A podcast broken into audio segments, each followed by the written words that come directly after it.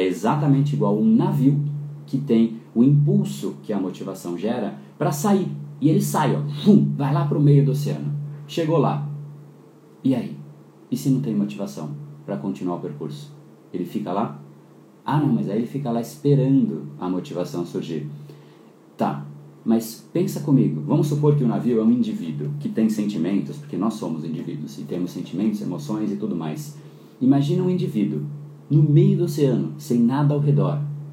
Você acha que a motivação vai brotar ali ou vai afundar?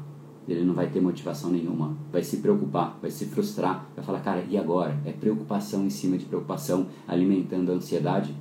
É muito mais provável que seja isso que aconteça. Então, esse esse impulso da motivação, eu acho ele valioso, eu acho, desde que você não esteja contando com ele e ele apareça e te acelere para onde você já estava indo. Mas ir para algum lugar porque ela veio e ela foi embora, ela veio, te levou para algum lugar e ela foi embora. E você ficou lá sozinho não dependa de motivações. Esse episódio é mais uma edição do Brain Power Drop, uma pequena cápsula de reflexão oferecida além dos episódios regulares. Para aprofundar no assunto de hoje e aprender a programar o seu cérebro para muito mais intensidade, foco e produtividade, ampliando seu nível de impacto, entre em reprogrameseucerebro.com.br.